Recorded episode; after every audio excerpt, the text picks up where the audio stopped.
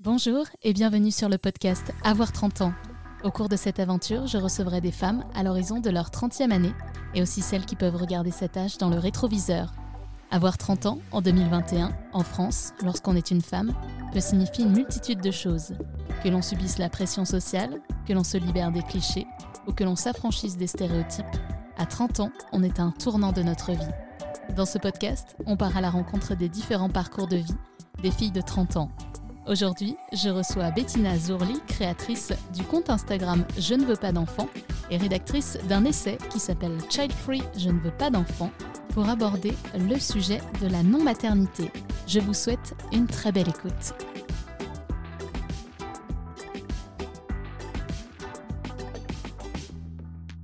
Bonjour Bettina. Bonjour. Merci beaucoup d'avoir accepté euh, cet entretien avec nous. Euh, pour te présenter un petit peu, donc tu as 29 ans, tu es une femme hétérosexuelle et tu es mariée et tu habites en Belgique. C'est tout à fait exact. Tu as créé donc le compte Instagram Je ne veux pas d'enfants. J'en profite pour préciser que euh, c'est un peu un compte d'utilité publique parce qu'il y a hélas très peu de, terrains d'expression et, de lieux d'échange autour de ce qu'on appelle euh, le fait d'être child free. On va préciser aussi euh, ce, terme, c'est que child free c'est un terme anglo-saxon qui désigne les personnes mhm. qui n'ont pas d'enfants volontairement, que les anglo-saxons différencient de childless, donc personne qui ne peut pas avoir d'enfants, euh, généralement euh, avec des problèmes de procréation, des problèmes de santé qui ont entraîné cette situation. En France, on n'a pas de terme pour ça. Non, ouais, c'est vrai que bah moi j'utilise beaucoup le terme child free parce que je trouve qu'il est assez clair vu qu'il y a la notion de free dedans, donc euh, de liberté et donc de décision. Mais c'est vrai que pour l'instant il n'y a pas vraiment de traduction euh, littérale. Donc euh, je ne veux pas d'enfant, c'est très bien, ou la décision de pas être parent, le choix de pas être parent, etc. Mais c'est pas, on n'a pas un terme précis, ouais, c'est clair.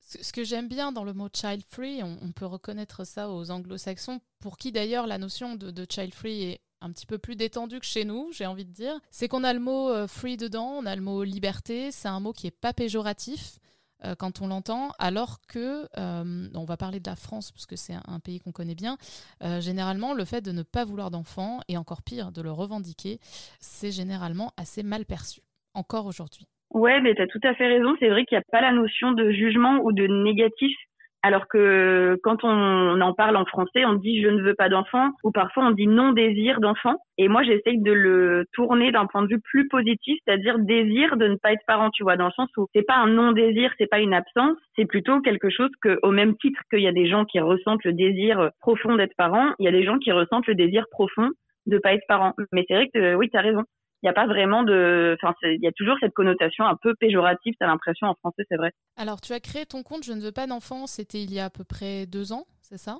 Ouais, c'est ça. D'où est venue cette idée et, pourquoi, pourquoi le besoin de créer un, espace d'échange en fait et de communication autour de ça? Alors l'idée, elle est venue parce que donc euh, en 2019, comme tu l'as dit au début, j'ai publié euh, bah, mon premier essai qui s'appelle Child Free, je ne veux pas d'enfants. Et en fait, je me suis dit, mais comment les gens vont trouver ce, ce livre ou euh, avoir l'idée de, de, chercher un livre sur ce thème? Enfin, faut, faut, que ce soit des gens qui soient déjà hyper concernés par la question, tu vois, pour aller sur euh, la Fnac ou dans un magasin et dire, ok, je vais chercher un livre sur cette thématique. Et du coup, j'ai cherché un petit peu sur les réseaux sociaux euh, ce qu'il y avait, et il y avait rien en fait dans les réseaux francophones, en tout cas, parce que c'est vrai que si tu regardes sur Instagram des, euh, des comptes où il y a le mot child free dedans, il y en a quand même, bon, il y en a une petite vingtaine, je crois, c'est pas énorme, mais il y en a un peu plus. Et, euh, et en 2019, il y avait absolument rien. Il y a Fiona Schmidt qui parle pas mal du sujet parce qu'elle est elle-même child free. Dans, dans et son du coup, livre, sur son euh, compte, la, chaîne, ou l'utérus, ouais. Ouais, voilà, notamment. Et sur son compte Instagram, elle en parle pas mal, mais son compte n'est pas euh, spécialisé sur cette thématique-là. Et du coup, ben, je sais pas, j'ai eu l'idée de me dire, ok, euh, peut-être que peut-être que je suis pas toute seule en fait.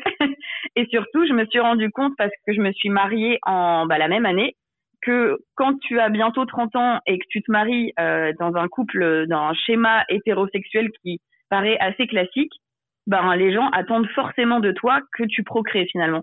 Et il y a eu des gens qui m'ont dit mais je comprends pas pourquoi tu te maries si c'est pas pour faire des enfants. Donc ça m'a un petit peu interloqué, j'avoue. et après, j'ai euh, commencé euh, à revendiquer le fait que moi, c'était hors de question que je fasse des enfants parce que j'en ressens absolument pas l'envie. Enfin, vraiment, je ressens l'envie d'être non-mère, tu vois. Enfin, c'est vraiment quelque chose que je ressens en moi. Et, euh, et j'ai eu envie d'en parler. Et du coup, j'ai commencé à publier bah tu vois toutes les phrases qu'on entend quand on veut pas d'enfant, donc tu seras jamais une vraie femme, tu es égoïste, euh, tu sais pas vraiment ce que tu veux, tu vas changer d'avis, etc. Et j'ai commencé à recevoir pas mal de témoignages et pas mal de, réponses là-dessus. Je me suis dit qu'il y avait un, vrai sujet, clairement. et du coup, ça a pris euh, de l'ampleur parce que je reçois vraiment beaucoup, beaucoup de témoignages sur cette question-là. Alors, on en parlait juste en introduction. C'est vrai que le fait d'être child-free, ou du moins une femme qui n'a pas d'enfant et qui ne veut pas d'enfant, eh ben, on n'a pas de représentation dans la société de ça. Il y a quelques artistes, actrices, chanteurs qui se sont exprimés là-dessus, euh, mais des personnages de, séries, de films, euh, forcément, soit c'est une femme qui est vouée à être malheureuse, soit bah, c'est mhm. une femme qui en fait va changer d'avis. Ouais, tout à fait. Bah, c'est vrai que déjà ce que tu disais sur les personnalités, moi j'ai eu, il y a eu un moment, j'avais fait un post justement sur les euh, personnalités child free qu'il avait annoncé, tu vois euh, ben en fait, c'est toujours les mêmes. Hein. Les articles, il y en a des dizaines et des dizaines, mais ils parlent seulement des 15 personnes qui en ont parlé. Donc, c'est quand même pas énorme. Et en plus de ça, il y a des gens qui finalement ont changé d'avis en cours de route, donc c'est parfois plus du tout à jour. Et en ce qui concerne la représentation, euh, oui, culturelle, on va dire par exemple dans les films ou quoi que ce soit, comme tu dis, il y a soit cette image de, ben c'est la femme un peu aigrie, célibataire, enfin c'est vraiment un truc un peu cliché ou carriériste, tu vois. Enfin, vraiment celle qui veut pas d'enfant, qui pense qu'à sa carrière ou qui est une mangeuse d'hommes parce que elle pense qu'au sexe, etc. Enfin, c'est toujours hyper caricatural. Ou alors, en plus, elle va changer d'avis. Et c'est vrai que c'est quand même assez euh, assez poignant. Tu vois, il y a ouais, l'exemple de Bridget Jones. Il y a euh, l'année dernière, il y a un film qui était sorti qui s'appelle Énorme. Je sais pas si tu l'as vu. Oui, mais avec du coup, euh, Marina Foïs. Ouais, qui parle un peu de ce sujet où en fait, elle subit sa grossesse malgré elle. C'est-à-dire qu'elle, c'est pas du tout dans ses projets d'être euh, maman.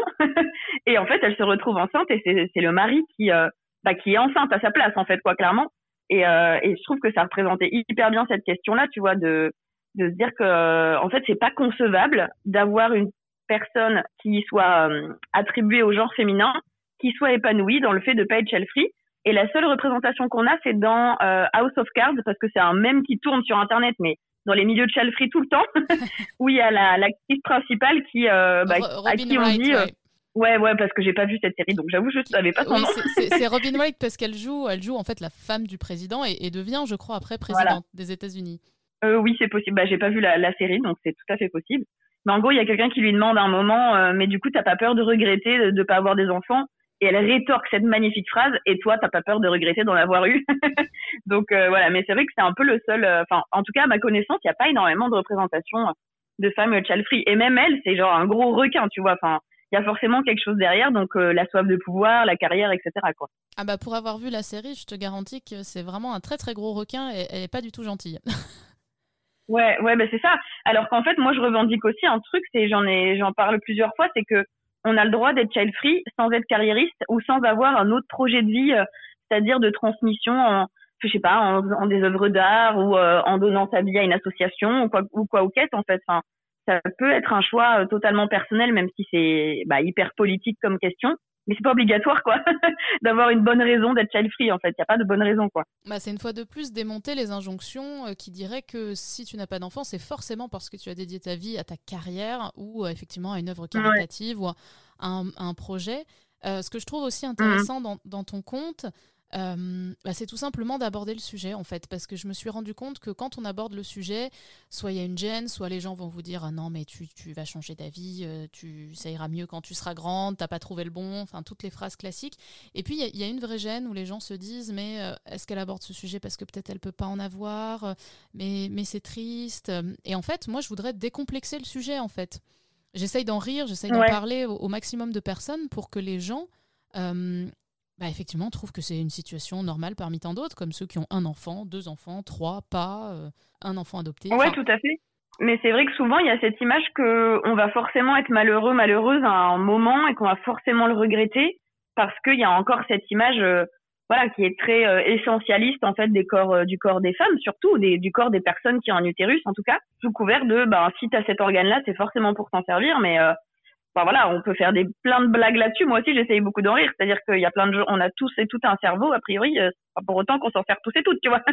Donc, non, mais enfin, voilà, au-delà de la blague, c'est vrai que, enfin, je pense qu'il faut arrêter cette, euh, ouais, cette essentialisation du corps euh, des personnes qui ont un utérus parce que, bah, parce qu'on a cette capacité qu'on est obligé de s'en servir et, Et on peut être très très épanoui sans avoir d'enfant. Et moi, clairement, je, je suis très contente, je suis très heureuse, il n'y a aucun souci. Et, même si je devais le, le regretter, ben, je préférerais regretter de pas avoir fait d'enfant plutôt que de regretter d'en avoir eu parce que vu la manière dont j'ai de concevoir la parentalité, il y a fort risque pour que je regrette d'avoir mis au, monde un enfant si, si je devais en avoir. Donc, euh, je préfère regretter euh, et me dire bon, bah, je saurais jamais ce que c'est mais c'est pas grave en fait parce que bah, parce que c'est pas c'est pas une fin en soi quoi tout simplement. Alors il faut dire qu'on n'est pas vraiment aidé par les statistiques parce que selon euh, l'INET donc qui est l'Institut national d'études démographiques, il y aurait 5% euh, de euh, femmes child free en France. C'est un, un, chiffre qui a quelques années déjà. c'est un chiffre aussi qui mhm. date d'avant la pandémie de Covid. Donc on sait que que cette pandémie a quand même eu un impact sur les gens, un impact déjà financier, un impact écologique aussi de plusieurs mhm. personnes qui bah, commencent à affirmer le fait qu'elles ne veulent pas d'enfants, on est clairement dans une évolution et de ce chiffre et je pense de la mentalité des gens. Je pense aussi, ouais, c'est vrai, comme tu dis, ce, ce, sondage français, il a déjà 10 ans, il me semble. Euh, il n'y a pas de, de, chiffres à jour pour l'instant, mais oui, oui, moi je suis convaincue que bah, déjà, je pense que hum, y a toujours eu des gens en child free, ça c'est certain. Euh, il y en a de plus en plus effectivement par rapport à bah, des préoccupations économiques, sanitaires, écologiques, etc., féministes aussi, ce genre de choses. Euh, et surtout, je pense qu'il y a de plus en plus de gens qui sont euh, aptes à en parler en fait, parce qu'il y a clairement eu ce tabou euh, qui fait que bah, même, je crois, au sein de sondage, il y a certainement des personnes qui n'osaient pas l'affirmer parce que, bah, comme on l'a dit tout à l'heure, il n'y a pas de représentation et c'était pas perçu comme légitime de penser qu'on veut pas d'enfants. Donc, je pense que les gens, il y a beaucoup de personnes qui devaient se retrouver dans le, bah, je sais pas encore ou j'en veux pas encore, mais sans imaginer que ça puisse être définitif, quoi. Et d'ailleurs, il y a, il y a une, une étude en Belgique qui date de l'année dernière qui montre qu'il y a quand même plus de 10%, euh, c'était les 25-35 qui ne veulent pas d'enfants. Donc euh, le chiffre a doublé, enfin double quand même par rapport à cette étude française. Alors après c'est une partie euh, de la population qui est assez jeune, 25-35, mais je trouve que ben ce serait bien d'avoir des chiffres à jour clairement. Peut-être dans deux trois ans après euh, vraiment en post-Covid, si un jour ça s'arrête. Mais voilà, ça, pourrait être chouette ouais, de voir un peu l'évolution de des, des avis là-dessus quoi. Bah, c'est marrant, moi j'allais te parler d'une étude qui a eu lieu aux États-Unis, euh, qui est très récente, je crois que c'était dans le Michigan. Alors c'est une étude qui est un petit peu contestée parce qu'elle a été menée sur 1000 personnes seulement. Euh, mais, sur ces, mais sur ces 1000 personnes, euh, il y aurait 30% de personnes qui ne souhaitent pas avoir d'enfants. Et ils ont également étudié d'autres choses, dont les répercussions de ce choix sur leur vie.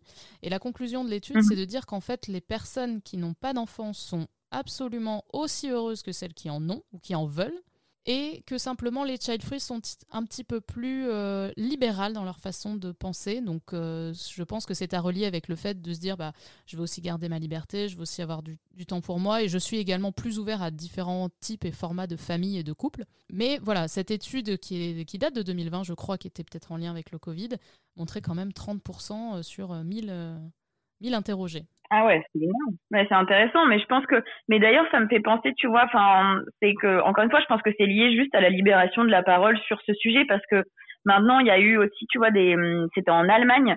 C'est une étude qui date il y a, enfin, en tout cas, il y a eu des articles dessus, euh, sur le fait qu'il y a euh, énormément de parents qui regrettent d'avoir eu leurs enfants. Et ça fait partie des sujets où, pareil, on n'en parlait pas du tout il y a quelques années. Et du coup, si on posait la question à des gens il y a dix ans, je pense qu'ils n'oseraient même pas dire oui, j'ai regretté d'avoir eu mes enfants. Alors que maintenant, il commence à y avoir des euh, ressources sur ce sujet, des gens qui en parlent, euh, qui parlent du fait que ben ouais, ils aiment leurs enfants, mais si c'était à refaire, ils ne feraient pas ce choix parce que c'est une entrave certaine, vu les inégalités qui subsistent entre les genres notamment. Et, euh, je trouve que voilà, à mon avis, le, les chiffres vont certainement augmenter parce que ben, on a moins honte de dire ça en fait, parce que c'est pas du tout honteux quoi. Euh, et, du coup, c'est une bonne chose, ouais, tout à fait. Bah, il y a notamment des livres qui sont sortis, et notamment le compte Instagram qui s'appelle Le regret maternel aussi, euh, avec des, témoignages. Et je pense que ça vient du fait que euh, maintenant les personnes osent expliquer que même si elles aiment leurs enfants, bah, elles regrettent. Et surtout, elles, elles se rendent compte en fait qu'elles ne se sont jamais posé la question est-ce que je veux vraiment un enfant? Est-ce que c'est une volonté? Ou est-ce que bah, déjà la société me l'impose un petit peu? Tout le monde attend ça de moi et du mhm. coup, il y a beaucoup de gens qui, je pense, ne se sont pas du tout posé la question et, déjà avaient peur, bah, par exemple, de la trentaine et de passer ce cap en se disant oh, mon Dieu, j'ai pas coché cette case. Et il y a beaucoup de gens qui ne se posaient pas cette question. Est-ce que je le veux vraiment? Est-ce que c'est un choix? Et maintenant, c'est ça. Maintenant, ça change un peu. Mais surtout que bah forcément, en fait, ça, ça va évoluer parce que le fait d'avoir des représentations de gens qui prennent la parole et qui disent moi, je n'en veux pas et je suis sûr de moi, mais inévitablement, ça pose question aux gens en face qui entendent ce message. Parce que certes, il y a des réactions hyper virulentes, mais il y a aussi beaucoup de gens qui se posent des questions. Et moi, sur mon compte Instagram, il y a beaucoup de child free, mais il y a aussi beaucoup de futurs parents ou de parents. Et du coup, c'est cool parce que je pense que se confronter à ça, peu importe qu'on veuille des enfants ou non, ça permet de développer une parentalité qui soit plus consciente et réfléchie. Et moi, c'est un peu le message que je fais passer aussi, c'est que je suis pas contre les gens qui veulent faire des enfants. C'est-à-dire que chacun fait ce qu'il souhaite, mais le but, c'est vraiment de se dire que c'est un acte qu'on a un peu déresponsabilisé. On a sacralisé ça en disant c'est naturel, c'est euh, la suite logique des choses, etc. Sans se poser la question derrière de l'impact et de la ouais de la responsabilité que ça que ça représente d'avoir un enfant quoi. Et c'est vrai que moi du coup je discute beaucoup avec des comptes de de parents et euh, j'ai fait un podcast avec euh, Cédric du compte Papatriarcat qui est un super compte d'ailleurs euh, parce que lui aussi pareil bah il est papa il parle de la du féminisme du patriarcat sous le prisme de la parentalité mais il n'arrête pas de dire que c'est important de réfléchir l'acte d'enfanter en fait et d'arrêter de dire on, on fait des enfants parce que bah on a toujours fait comme ça tu vois.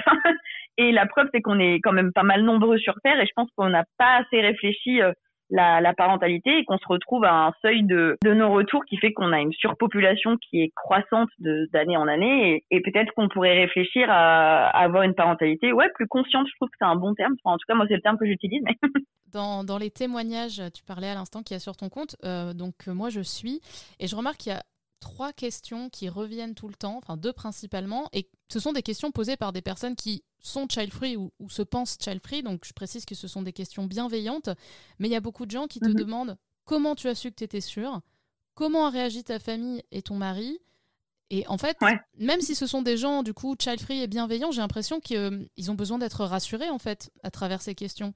Ouais, j'ai l'impression aussi. Ben, c'est vrai que en fait, moi, j'ai une facilité à prendre la parole parce que, ben, en fait, déjà de base, je suis assez fort dans la transmission. J'aime bien, euh, j'aime bien parler, échanger, débattre, etc.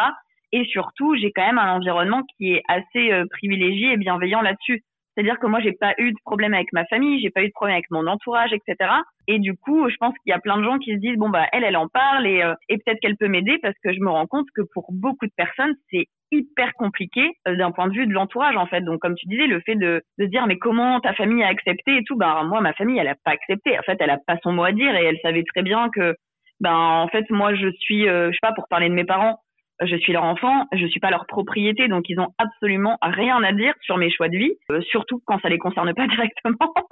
Mais euh, ouais, ouais, c'est vrai que je pense que la pression euh, sociétale et le, le, cercle proche surtout est tellement tellement vindicatif à ce sujet que oui, ils ont besoin de, de se rassurer. Et moi, j'essaye d'expliquer que ben, en fait, on doit rien à sa famille, on doit rien à ses proches, surtout sur des questions qui ne les concernent pas, qui rien, qui ont qui n'ont absolument rien à voir avec elle et eux quoi. Donc euh, mais ouais c'est un peu euh, un peu compliqué. Et, euh, et la question oui de ton mari qu'est-ce qu'il en pense aussi? Bah pareil enfin s'il en pensait quelque chose de négatif on serait pas ensemble hein, je enfin clairement voilà. Il a il aurait pas son mot à dire comme moi j'aurais pas son mon mot à dire si lui bah, veut des enfants, ben peut-être qu'on se séparera, tu vois, si un des deux changeait d'avis, c'est comme ça, mais on n'a rien à dire dans, un sens ou dans l'autre finalement.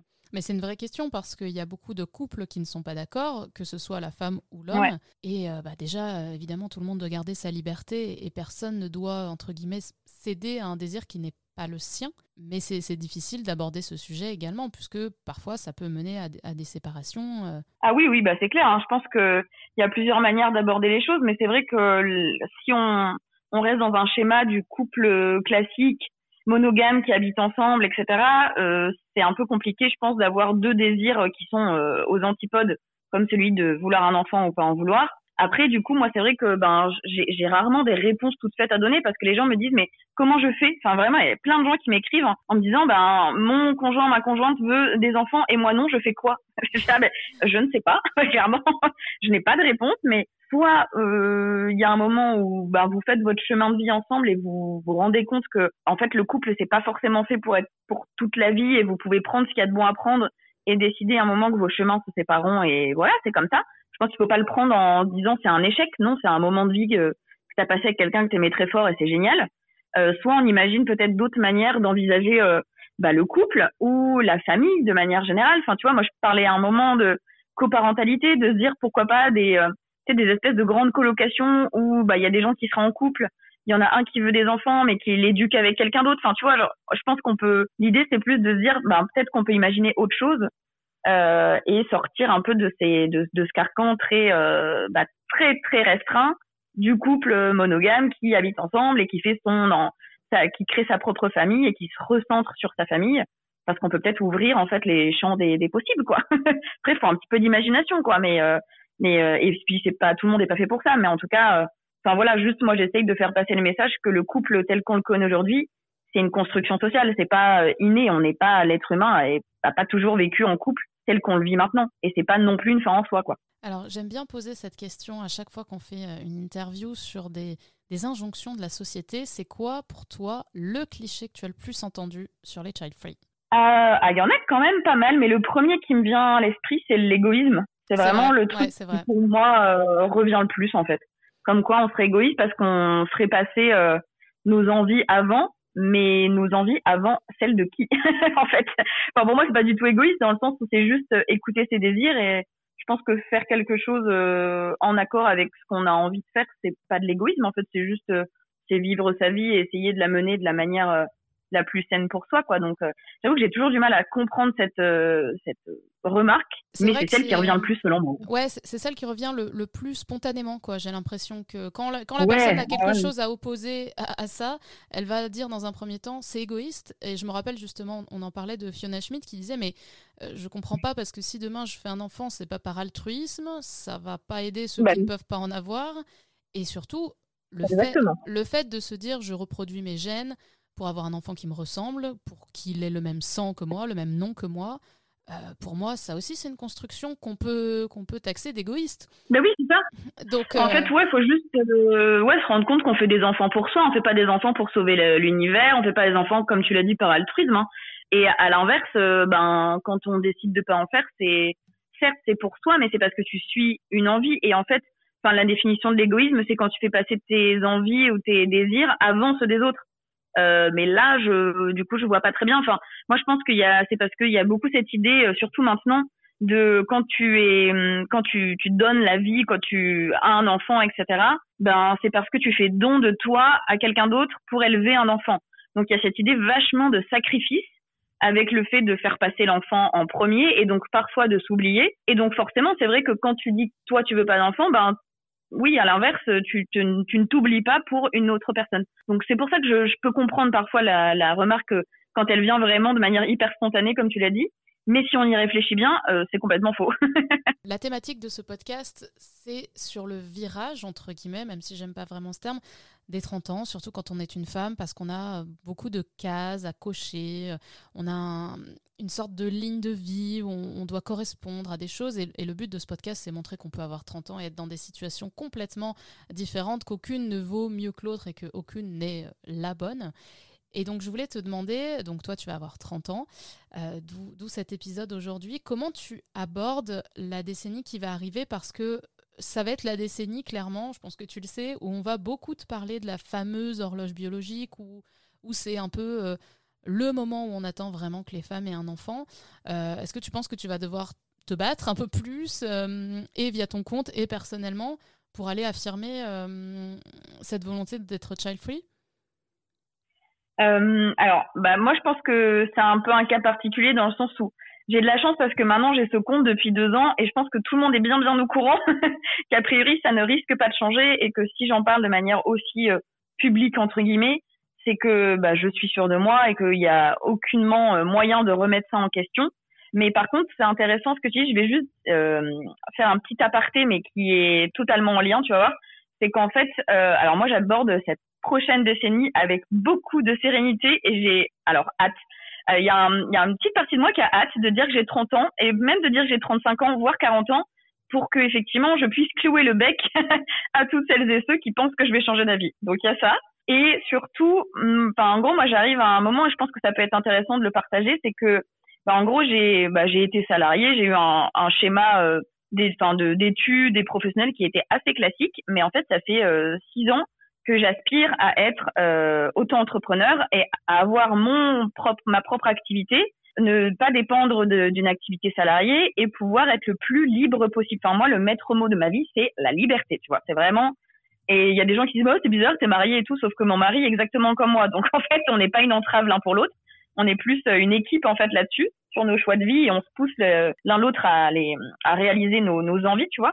Mais euh, du coup, bah, voilà, moi je me dis, genre là, j'ai 10 ans de plus qu'à qu'à 19 ans, donc à presque 20 ans. Et en fait, bah, je vais aborder la trentaine avec euh, ben, ces années d'expérience et de d'introspection et de prendre le temps de se découvrir et de savoir ce qu'on veut vraiment. Et là, je suis hyper alignée avec moi-même. Enfin, j'ai jamais été aussi alignée avec moi-même, enfin, de, de toute ma vie, quoi.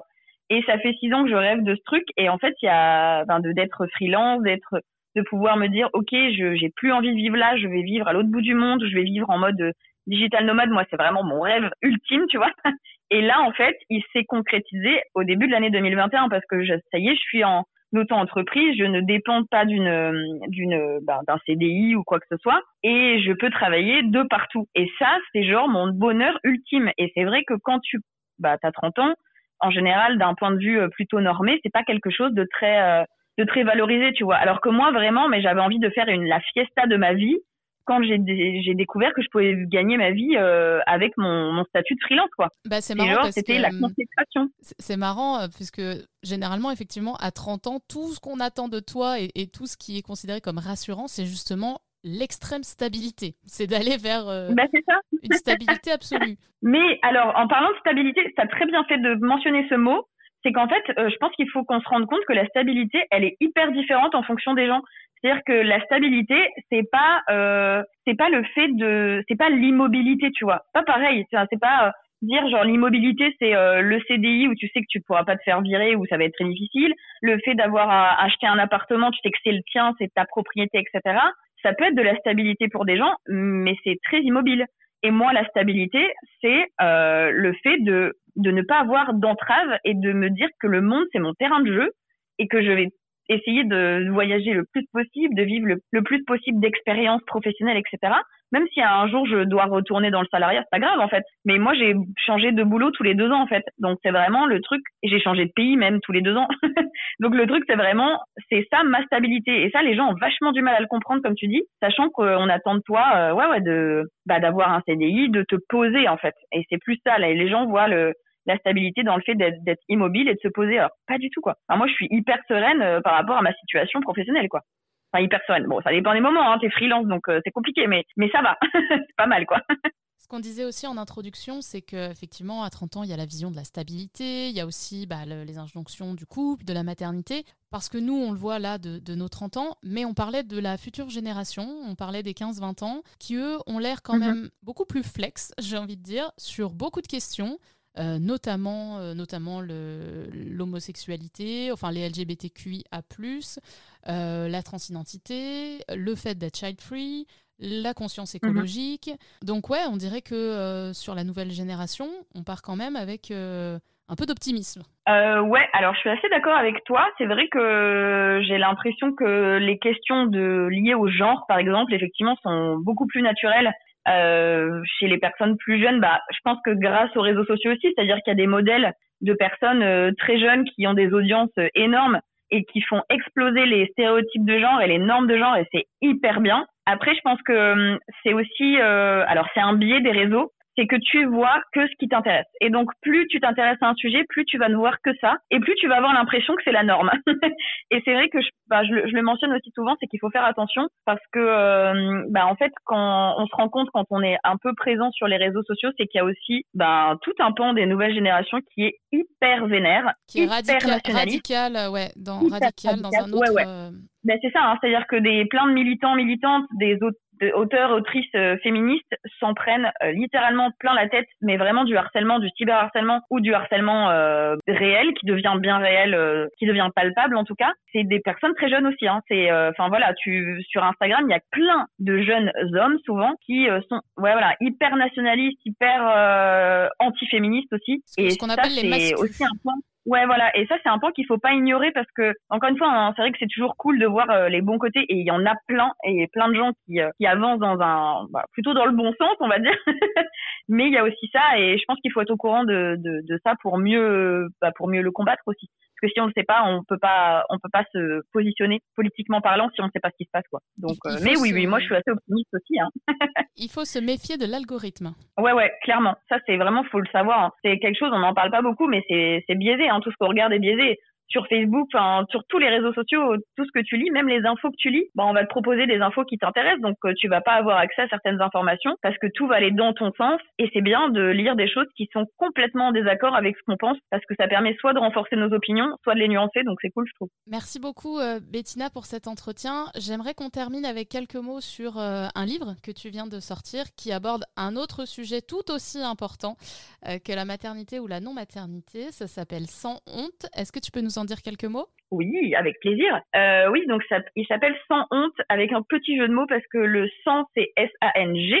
Et effectivement, ça parle du tabou des menstruations et de la désinformation qu'il peut y avoir euh, au niveau euh, médical notamment euh, sur le sujet des règles et en tout cas sur le, le cycle menstruel de manière euh, générale. Donc l'idée c'était de faire un état des lieux de comment ça se passe, de reprendre aussi plein d'idées reçues qu'il y a et de les démanteler en fait euh, avec des sources bien sûr pour ben, faire comprendre qu'on est normal, que la douleur ce n'est pas normal justement et qu'il faut bah, s'en préoccuper, qu'il faut mieux traiter aussi bah, tout ce qui est lié aux douleurs menstruelles parce que c'est encore un non-sujet médical qui est assez effarant quand tu vois qu'il euh, faut en moyenne 7 ans pour diagnostiquer une endométriose ou le syndrome des ovaires polykystiques, etc., qu'il y a des personnes qui découvrent à 35 ans qu'elles sont malades et ça fait 20 ans qu'elles souffrent, tu vois. Euh, donc il y a vraiment plein de sujets comme ça. Je parle aussi beaucoup des toutes les protections périodiques qui sont accessibles parce que bah, pour pour euh, éviter en fait juste encore une fois de la désinformation et faire en sorte que chacun et chacune puisse choisir euh, ce qui est le mieux pour il ou elle.